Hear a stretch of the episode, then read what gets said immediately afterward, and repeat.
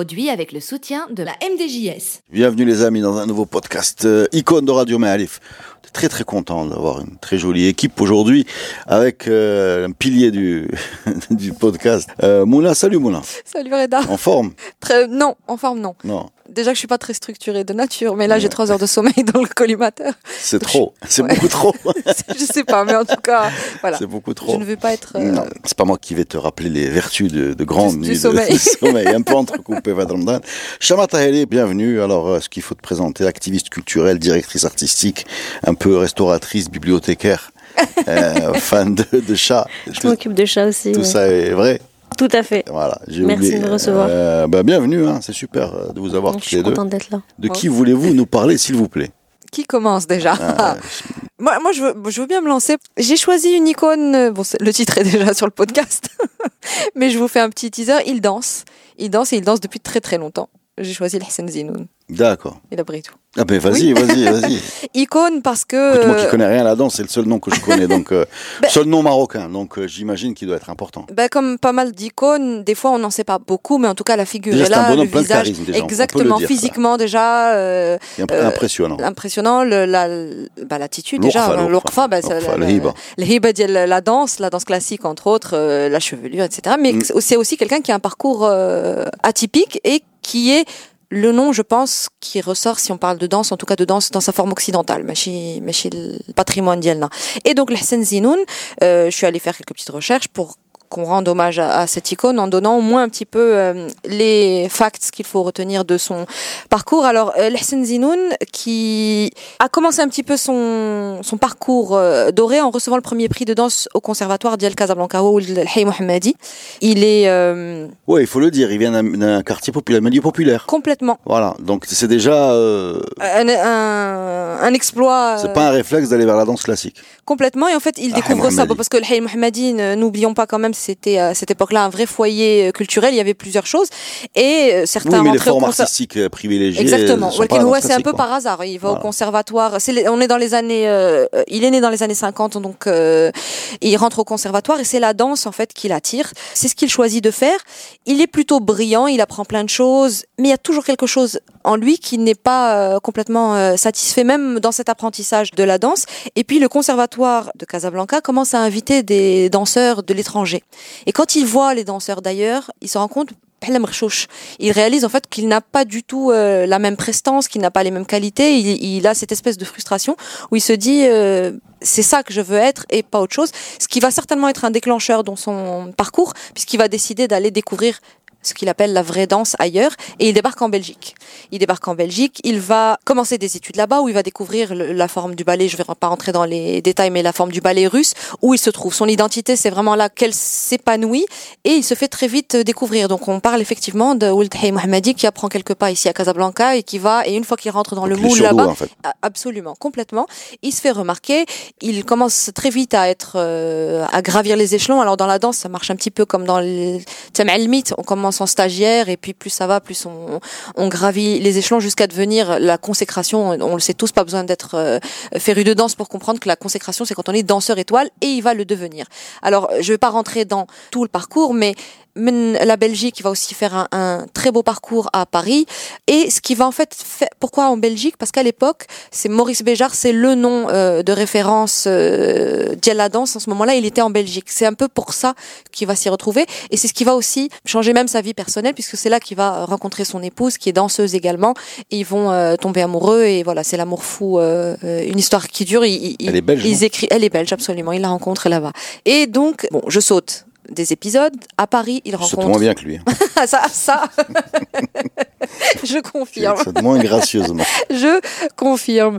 Et donc à Paris, il rencontre euh, une autre danseuse étoile avec laquelle il, il est en tête d'affiche, avec laquelle il danse beaucoup et qui, elle, apprécie particulièrement le fait qu'il soit marocain. Il sait pas trop pourquoi, mais ça revient beaucoup dans leurs discussions, dans leur échange. Elle, elle apprécie le fait qu'il soit marocain. Elle aime beaucoup le Maroc et il commence à avoir, euh, pour la première fois, on est dans les années 70, peut-être vers 76, il commence à se dire, euh, tout ça, j'ai envie de le ramener au Maroc, j'ai envie que euh, ce qu'on ne m'apprenait pas bien, que ça commence à être transmis dans les règles de l'art, etc. Et c'est ce qui va faire ce retour euh, de Hassan Zinoun au Maroc. Je vais ressauter encore, euh, pas très gracieusement, mais bon, les années vont passer et il va essayer de transmettre. Il va ouvrir une école de danse avec euh, sa femme. Il va vouloir faire une troupe. Il va faire énormément de choses, ce monsieur, dans le monde de la danse, dont une tentative très, euh, comment dire, qui pousse les limites. D'audacieux. D'audacieux, merci Reda. Quelque chose d'audacieux où il se dit qu'avec le patrimoine Aïe. de danse qu'on a au Maroc, Il va avoir un accident. Il avoir un il, accident. il- il avait envie de concilier les deux. Il voyait cette richesse. Je vois l'accident. Moi, je vois l'accident je vois l'accident. venir. Et donc il veut monter un opéra en fait, un opéra euh, énorme qu'il va faire d'ailleurs, euh, Isli et Tislit, un opéra quoi, comme il en a vu et comme il a toujours euh, rêvé d'en faire, sauf que ça ne va pas être le succès qu'il qu'il, qu'il, enfin, ça va marcher, mais il va beaucoup, beaucoup déprimer ce monsieur par la suite parce que, en fait, il va être beaucoup confronté à la fermeture euh, d'esprit. Enfin, d'après ce que moi j'ai trouvé, c'est qu'il a été déprimé par le, le, fait que la danse ait été très mal perçue. Enfin, qu'il est venu en profane sur un, un, un territoire de danse traditionnel. Il a remis en cause euh, la virilité, le côté traditionnel, le côté voilà. En gros, euh, l'opéra de où, où il a touché au sacré si je devais Ben oui, c'est ça. Dire les il, choses il très- raconte, il raconte, il raconte, euh, très simplement. il raconte deux, deux traumatismes, euh, Hassan Zinoun, quand on s'approche de lui, et je suis convaincu qu'il les a racontés à la presse. Il raconte le premier traumatisme, c'est quand il devait trouver une bourse pour aller euh, voyager, voilà. Et il avait reçu un prix quelques semaines avant euh, de la part du Wali de Casablanca ou d'un grand responsable politique de Casablanca. Et il, est parti frapper à sa porte en disant est-ce que je pourrais avoir une bourse pour payer mon billet d'avion? Vu vous m'avez distingué il y a quelques semaines, c'est moi que vous avez C'est distingué. moi. Voilà. Et le bonhomme lui aurait répondu, alors dans les années 60, il lui aurait répondu de toute façon, on n'a même pas réussi à trouver de l'argent, ne carré les médecins. Ça. Donc déjà, ça l'a, ça l'a choqué. Mais il raconte ça. Et puis la deuxième chose qu'il raconte, c'est qu'effectivement, quand il a travaillé sur ce, ce spectacle qui mélange des mouvements de danse traditionnelle marocain, euh, je sais pas lesquels, si c'est, je pense c'est Haïdous, mais je suis pas sûr, hein, euh, avec euh, de la modernité euh, de l'opéra et qu'il avait fait cette espèce de, de travail qui mélangeait les, les deux mondes qu'il avait présenté en avant-première au Palais, hein, on est à l'époque de Hassan II, il avait très très été très mal reçu, enfin euh, fraîchement accueilli, ça n'avait pas du tout été apprécié Mm. parce que comme tu l'as dit, on ne touche pas à la sacralité de la danse traditionnelle marocaine, de la mettre dans quelque chose d'un peu classique, c'est-à-dire de la déviriliser parce que parce que c'est l'image qu'on a, voilà, c'est l'image qu'on a de la danse classique avec les collants, les machins, etc. Donc euh, on, on, reste bloqué sur cette histoire-là et, et ça l'avait fait souffrir de. Il pensait être accueilli euh, à bras ouverts par son travail. Il se dit je porte la musique, la danse marocaine, et je la mets en Europe dans des scènes glorieuses, hein, parce qu'il était glorieux ce bonhomme. Oui. Et en fait non, c'est euh, c'est mal pris et voilà, ça lui avait un peu fait souffrir. Voilà. Ben, Ça, par contre, j'ai trouvé des traces du fait que ça l'ait complètement déprimé le qu'il- ouais, et est- qu'il qu'il soit passé à d'autres choses. Et effectivement, oui, tu dis qu'il a été prestigieux et en effet, il a joué dans les plus grands opéras. Enfin, c'est un, un nom, quoi. C'est vraiment une icône euh, dont on peut être fier. Et en plus, il a transmis ça. Alors, sa femme aussi est danseuse et il a eu deux fils, dont l'un est décédé malheureusement euh, tragiquement. Mais les deux ont aussi une carrière brillante. Donc, chez Ça, c'est euh, la transmission, en tout cas, est, est passée aussi dans ce sens-là, puisque euh, l'un de ses fils a été euh, lauréat premier prix euh, à Lausanne et a été soliste le San Francisco euh, Ballet. Son fils, Et hein. son fils, ouais. Et son deuxième. une et un autre dynastie, fils. en fait. Oui, c'est ça. Et donc, et c'est vraiment des noms. Donc Zinoun, voilà, c'est le, le nom en tout cas Zinoun euh, a, a un poids dans la danse. C'est déjà un achievement. Et pour finir, ce monsieur, effectivement, on le voit, on l'a vu à la télé. Donc c'est une icône parce que physiquement on l'identifie. Et puis parce qu'il y a ces donc c'est. Parce qu'il se brande aussi. Oui, son setup, il- il il est est- absolument. euh, Comment il est, effectivement, il, il passe pas inaperçu. Et en plus de c'est un artiste. Donc oui, opéra, danse. Il a aussi touché au septième art. Et ça, ce sont des traces qui restent. Quand on touche au septième art, ben voilà, peut-être que les gens ne vont pas se souvenir de ses solos euh, euh, là comme ça de mémoire, mais il a fait des courts métrages.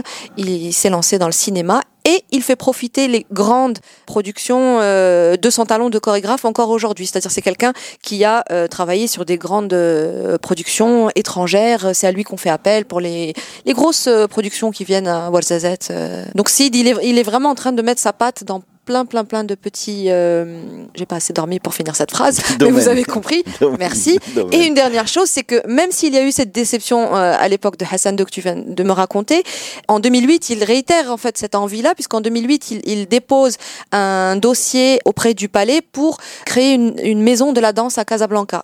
Je n'ai pas trouvé de suite de ce truc-là. Je ne sais pas si c'est encore en cours, si ça s'est arrêté. C'était en 2008. Son rêve, c'était d'avoir une maison de la danse où il y aurait et des spectacles et des cours dispensés.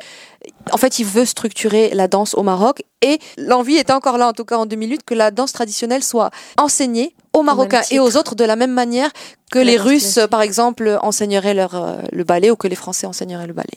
Je sais pas où c'en est, mais c'est- en tout cas en 2008, il a re- retenté le coup. Tu parles de danse traditionnelle. Tra- traditionnel. C'est-à-dire Qu'il qu'il y ait un conservatoire de Haïdos. Qu'il y ait de Ahidous ou autre chose, mais que en tout cas ce, que ce savoir, en fait. que ce soit voir soit pro- qu'il y ait des positions qu'on sache euh, tel pas signifie telle Moi, chose. j'ai peur que etc. s'il l'enseigne, on, on le perde. Non, mais pas lui. Non, non, non. Attention, attention. Non, là, mais c'est pas ce que j'ai Non, non, dit. mais tu veux que je- Qui je- voulait. euh, c'est pas lui qui voulait l'enseigner, qui voulait avoir non, un. non, mais je parle pas de lui. Oui, En général, dès que tu vas dans un, dès que ça se structure et que ça s'institutionnalise. Oui, c'est vrai Ça que c'est un débat un aussi peu, pour le, ouais. pour le Gnawa. Mais quelque part, est-ce que c'est pas le rêve de tous les artistes dans leur domaine, en tout cas au Maroc, de structurer leur, euh, Leur secteur. leur secteur? D'avoir des espaces dédiés, d'avoir des salles, d'avoir. euh, je pense que ça D'avoir manque à tous. Ben oui, mais ça manque à tous. Ouais, ouais. On en parlait encore récemment. euh, le besoin de structurer le secteur de la musique. Reda, tu le connais? Non? Euh, oui, oui, je le connais. Je vois pas de quoi tu parles. Je l'ai pas structuré, mais je le connais. Le Non, cinéma. euh, Non, mais bon, il faut déjà commencer à se débarrasser de l'idée affreuse que c'est- du luxe ou c'est du superflu. Voilà. Euh, Il y, a, il y a des souffles qui viennent s'abattre sur des poitrines et qui les portent bien au-delà de ce que le destin leur avait prévu de prime abord. C'est-à-dire comme ça qu'on se souvient s'abattre sur un garçon de Hay Mohammadi et l'emmène jusqu'à l'Opéra de Paris. C'est qu'il y a quelque chose quoi qui touche à l'humanité et qu'on ne saurait ou qu'on ne devrait en tout cas pas euh, réduire à, à du luxe ou quelque chose qui est su- Superflu. Voilà, la culture, elle est, C'est voilà. Et la deuxième chose que je voulais dire, c'est parce qu'en fait, euh, toutes ces cultures marocaines, Mm. qu'elles soient musicales ou euh, De mouvement. de mouvement, c'était des marqueurs culturels très forts qui ont permis au Maroc de résister à énormément de, de moments difficiles dans l'histoire, que ce soit euh, des invasions étrangères, des catastrophes, des pestes, des choléras, des famines, et, et cette, cette espèce de- d'identité culturelle qui sont en fait des moments euh, collectifs, hein, des moments musicaux ou de danse, mais qui, qui sont de la communauté. C'est des codes très importants, et c'est des codes qui ont été sacralisés, et c'est pour ça que j'imagine que Hassan, de comme d'autres euh, t'en veulent quand tu vas prendre la musique des Ganawa et que tu en fais autre chose. Bon, Ganawa, ils ont l'habitude, oui, mais oui. voilà, ou que Mm. tu prends Issawa, Oui. Donc il y a ce côté-là un peu, débat. euh, c'est c'est la sacralité de l'identité Mm. et qui a fait que ça a vraiment soudé, et qui existe aussi parce qu'il n'y avait pas de conservatoire, il n'y avait pas de musique enregistrée, il n'y avait Mhm. pas d'écriture, qui, qui a existé par la, la transmission, la transmission parfois très dure, avec euh, avec des vraiment une volonté de, de transmettre, de transmettre par cœur. Mais tu as raison. Et, ça, Euh, et, ça- et et c'est ça- comme ça qu'on l'a, parce que si on n'avait pas eu ça, on n'aurait jamais eu. Euh, Gnawa, c'est 400 ans, le Mm. morceau il existe. Euh, Mais est-ce que la sacralité ne- n'est pas un frein aussi à un moment à ce bien que, sûr, bien sûr, bien sûr. est-ce que les choses évoluent et D'où que... certains pionniers, justement, qui viennent deux, un jour et qui. En et fait, qui- bien sûr, il faut s'affranchir de la sacralité et laisser les choses évoluer et que la que, que le. Et ça que la nous garde dans une forme de Bien sûr. folklore aussi, tu vois, Bien ça sûr. nous empêche Les deux de, existent, les deux existent. de créer une vraie Mais modernité. le premier réflexe, quand tu grandis dans cet esprit-là de ce truc doit être, c'est nous, c'est comme ça qu'on est, c'est parce qu'on fait ça qu'on est nous. Tu veux Parce- protéger. C'est parce qu'on fait ça qu'on est nous. Quand tu touches à ce qu'on à l'action, que ce soit de la musique, de la danse, ou, de- eh ben, ou même des plats. Mais hein, ça veut dire qu'il y a une fragilité culturelle. Enfin, moi, Hein je- moi, je le vois ça comme, comme un, un aveu de fragilité. Il n'y a pas une fragilité, il y a une impression de fragilité. Ben, pas une pareil. peur, en tout cas, que les choses se Il y délitent. a une peur, exactement.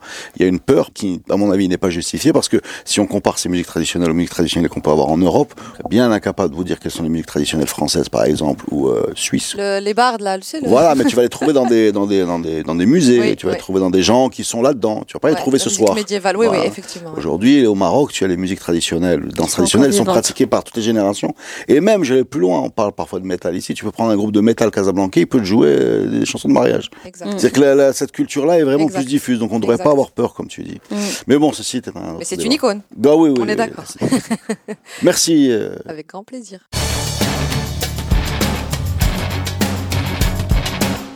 J'ai hâte de savoir. euh, de quoi, L'icône. de quoi, de quoi va nous parler Chama oui, Alors, je me tourne dans un mouvement de Gracieux. de gracieux et je te demande de quoi veux-tu nous parler? Alors, depuis quelques semaines que Mouna m'a proposé de venir, j'avais Kharboucha en tête. Je sais pas pourquoi. Parce que je suis mal informée, je suis victime de, de mon éducation qui fait que. euh, et j'essaie d'y remédier, j'essaie de lire davantage, de mieux connaître mon histoire, mais, mais voilà, quand tu as fait le système français, malheureusement comme moi, parfois je le déplore parce que j'ai le sentiment d'être déconnectée de certaines choses. Et donc, Kharboucha, je l'avais en Je tête. te garantis, à Khalboucha, on ne l'apprend pas non plus dans c'est ce le- que j'allais Je. C'est ce que j'allais dire. Moi, j'ai vu le Je système euh, marocain, Kharboucha. Ah, Tu l'apprends pas- Non, j'ai pas l'impression. Je je Même le belge, le je les Italiens, regarde sur internet, c'est le programme italien. Moi, je l'ai découverte avec Cabaret Chirette, euh, véritablement, et donc je me suis penchée sur son histoire, et je me suis rendu compte que elle résonnait pas mal en moi avec l'énergie du moment, avec euh, à la fois son amour profond du pays, sa volonté d'unifier, mais sa dissidence. Euh, André Breton disait d'elle, euh, c'est un ruban autour d'une bombe. Un ruban autour d'une bombe. Ouais. Donc joli, euh, pour recontextualiser, Mais, mais, mais commençons Qui est par le début. Oui, voilà. Qui est Khalboucha pour raconter son et, et histoire. quand, et de, de quelle période, quelle Donc période on c'était illustré on parle de la fin du 19e siècle, Mhm. euh, d'une femme euh, illettrée de la région de Salé, de la tribu de Ouled Zaïd. Elle est analphabète et pourtant elle, euh, elle pratique le zajel, la poésie populaire. Et en fait, avec les mots, avec la chanson, donc c'est la fondatrice véritablement de l'Aïta. C'est l'icône à qui on doit euh, la base. Après, il y a énormément de mythologie autour d'elle. Certains même viennent à questionner sa- son existence, mais je me dis que quand il y a autant d'histoires, Classique avec les femmes, ça. Quand les... a tout à fait, très souvent des femmes, se demande si elles ont il n'y existé. a pas de traces. Et surtout quand elles ont fait des grandes choses, on n'est pas sûr. C'est un peu une Aïcha Kandisha. euh, Euh, non mais il y en a plein, hein, il y en a plein, il y en a plein. Euh, le réflexe c'est de nier l'existant. ouais, dès, dès que ça prend trop de place. Donc son vrai nom c'est Hadda El Ghaitia. Elle serait née autour de 1895, mais, mais voilà, rien n'est certain. Et son histoire euh, personnelle est surtout euh, liée à, à celle du Qaïd de la tribu voisine du Qaïd Aïssa ibn Omar. Ah, Qaïd Aïssa ibn Omar. Alors je veux pas dire de Ça te bêtises. rappelle un podcast Ouais. Euh, si je me trompe pas, c'est bien lui qui à chaque fois qu'il touchait la manne à français, quand il y avait quelqu'un à côté de lui, Chez Touta là, oui, Ah. qui était responsable, exactement, qui était Toda, mais avec quelqu'un qui le suivait avec le mkhalaj d'Ekshi, mais chez Toda à chaque fois que. Alors je un- ne sais pas, mais je pense Et ça, que... vas-y, on vérifiera ça. Je, moi, je me suis vraiment concentrée sur elle, mais de ce que j'ai compris, il a été Qaïd, il a été au début contre les Français, finalement après il a collaboré. Oui, à sa il fille. a été, voilà, À sa fille, mais c'est lui. il a. c'est lui. le, le héros Wodo. Et donc c'est sur elle, c'est sur, c'est sur lui que sa chanson Aïssa, euh, c'est son histoire qu'elle traite. Et, et en fait, il a réprimé des révoltes de la tribu de Ouled Zaïd. Et elle a écrit cette chanson euh, très contre lui. Une fois que la, la tribu Ouled Zaïd a été décimée, Kharboucha faisait partie des rares résistantes. Elle a été invitée à jouer devant lui. Alors après, on raconte aussi qu'il y avait une histoire d'amour éconduit entre eux, ou peut-être qu'elle a été amoureuse de son fils, qu'elle vivait un amour interdit avec lui. En tout cas, elle, se serait refusée à lui. Et on- donc on lui a demandé de jouer, et elle a joué, et elle a chanté la chanson contre Issa. Elle lui dit euh, la fameuse fin el shen l'umrshen, il y a quel jifa. Enfin, c'est c'est très très Trash. trash. et aujourd'hui, je me, je- en, en écoutant ça et en m'attardant sur les paroles, je me disais qui est-ce qui oserait aujourd'hui citer nommément? Elle lui dit ah oui ça dans la chanson. Elle, C'était un, responsable politique de Charogne. Ouais, Charognard. de, Charognard. de, ouais, de bouffeur de charogne et, et le citer oui, ça, elle, nommément ouais. et le, le rabaisser et elle euh, moi je l'imagine en tout cas le faire avec beaucoup de dignité ça lui a coûté la vie elle aurait été emmurée dans une maison qui existe encore. Enfin voilà, il y a beaucoup, comme je disais, de mythologie, mais en tout cas, euh, enfin, j'ai envie de me dire que je suis persuadée qu'elle a existé. Euh, Hajja Hamdawiya qui nous a quittés euh, il y a pas longtemps reprenait ses chansons. Son Non, son patrimoine est resté. Donc, euh, Voilà, il- son il- patrimoine il est encore très, très- existait quand même. très fort. Il y a un petit peu de bibliographie, mais après c'est très scientifique. Bon, il y a l'anthologie de Brahim Mazned qui est sortie il y a pas longtemps, initiative de l'association Atlas Azawan. Et il y a un livre Des femmes écrivent l'Afrique du Nord sous la direction de Mohamed Naji.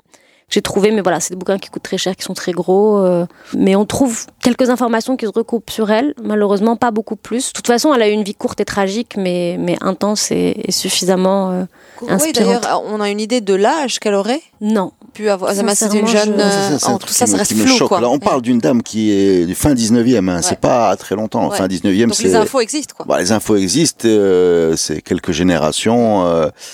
Je dirais, un, un travail un peu sérieux de quelqu'un qui ferait une enquête pourrait quand même. euh, J'ai faut- lu des papiers sérieux, hein, de Ouais. de- d'historiens, de, Qui, machin, qui n'arrive et pas à tracer. il y a très très peu d'informations, il n'y a pas plus que ça. C'est comme s'il y avait juste cette histoire avec euh, Qaïd euh, Mais Aïssa. ouais, ça, et... ça ressemble à la mythologie, quoi. Comme ça. ça, la, la poétesse qui va insulter le Qaïd ou le roi Tlé, ou je sais pas Mm. comment, là, et qui euh, se fait emmurer dans la, fou- dans la foulée, et qui laisse une œuvre, euh, une trace dans l'inconscient collectif et une œuvre dans la, dans la musique populaire. Euh, là, on est dans, on est dans de la, de l'icône haut de gamme, là. Ouais, Voilà. j'avoue. Voilà, voilà. J'avoue. Et ce que j'aime en fait chez elle, c'est que c'est vraiment cette résistance politique sans prendre les armes de cette époque euh, qu'elle cite dans la chanson euh, Yam al-Qahara Tlam. Et parfois, elle parle aussi, c'est la période de Siba aussi, et parfois on a l'impression qu'on est un peu là-dedans. Quand, quand je suis un peu déprimée, que, que je vois les choses un peu du- d'un mauvais œil, Ça résonne. ça résonne pas mal. Et finalement, ça me rappelle cette façon d'utiliser l'œuvre artistique, le geste artistique pour résister, et pour, euh, pour, Pour contribuer au la monde. douleur. Ouais. Et elle, euh, de ce qui se dit, elle avait la, la conviction, c'est-à-dire qu'elle elle, elle savait ce qu'elle faisait quand elle lui a déclamé cette chanson. Elle savait qu'elle signait son arrêt de mort. Et d'ailleurs, une de ses chansons aussi euh, montre bien qu'elle pressent euh, sa un- fin. Mais c'est comme si elle avait cette intuition très forte qu'elle allait vivre, euh, enfin que son, son œuvre allait rester, que c'était plus grand qu'elle en fait. Et qu'elle aurait un podcast, euh, Et plusieurs. aurait un podcast sur elle. 2021. Mais elle mérite tellement plus. Et on en avait parlé à l'époque euh, avec Sonia Treb aussi de l'idée de faire une comédie musicale sur sa vie. Enfin de... Avec Mais finalement. Non, je il y a très peu. Mais oui, avec Cabaret Chiret et Lahsen Zinoun, ça serait Mm. incroyable. Mais c'est ce qui, c'est ce qui manque. Pour organiser. C'est ce qui manque malheureusement. Il y a, il y a eu un film euh, bah, de Bourkia également. Mais voilà, je trouve que ça, ça reste des œuvres qui restent un peu marginales, qui euh, il n'y a pas assez d'univers en fait autour qui se décline. Ça, pour- ça pourrait faire l'objet d'un livre d'enfant. Bon, on enlève la partie emmurage et euh, Non, non, non, Et- non. Les livres d'enfants sont Ah, les enfants, ils sont trash. Hein. Ah, ils garantir. sont Les Disney hein. sont Ouais, les trash. Disney sont Ah, trash, c'est vrai. mais les livres d'enfants. Ah, Attends, l'autre qui mange la grand-mère. ça Oui, va c'est vrai. ah oui, le petit chaperon rouge. Et Hansel et Gretel, là, laquelle Euh, crème Bon, on peut la garder version. garder. Déjà, en quand on a chanté euh, Gentil Alouette et que tu la plumes, Ouais. Par, par, partie par partie, Oui, tu l'as plus fait, hein. ouais, voilà. Ouais, donc on arrête. Ah. Ben merci. Hein, c'est- tu as encore quelque chose à nous rajouter sur le destin fascinant de cette dame? Non, je pense que c'est à peu près tout ce que j'ai trouvé malheureusement, mais euh, Ben, N'allez pas chercher sur Internet parce que vous avez tout Voilà, entendu il y a déjà. tout. Voilà. et en tout cas euh, un grand respect et, la musique. et de la reconnaissance pour elle en fait, pour ce qu'elle a été et ce qu'elle nous a apporté.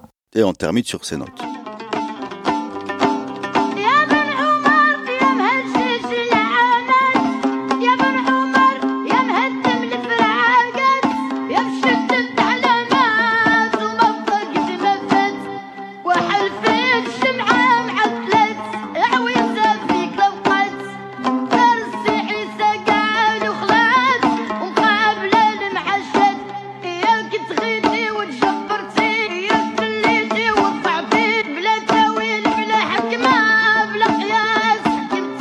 Merci, Chama, c'est super. Merci, Merci à. La semaine prochaine, les amis, pour un nouveau podcast Icône. Yes.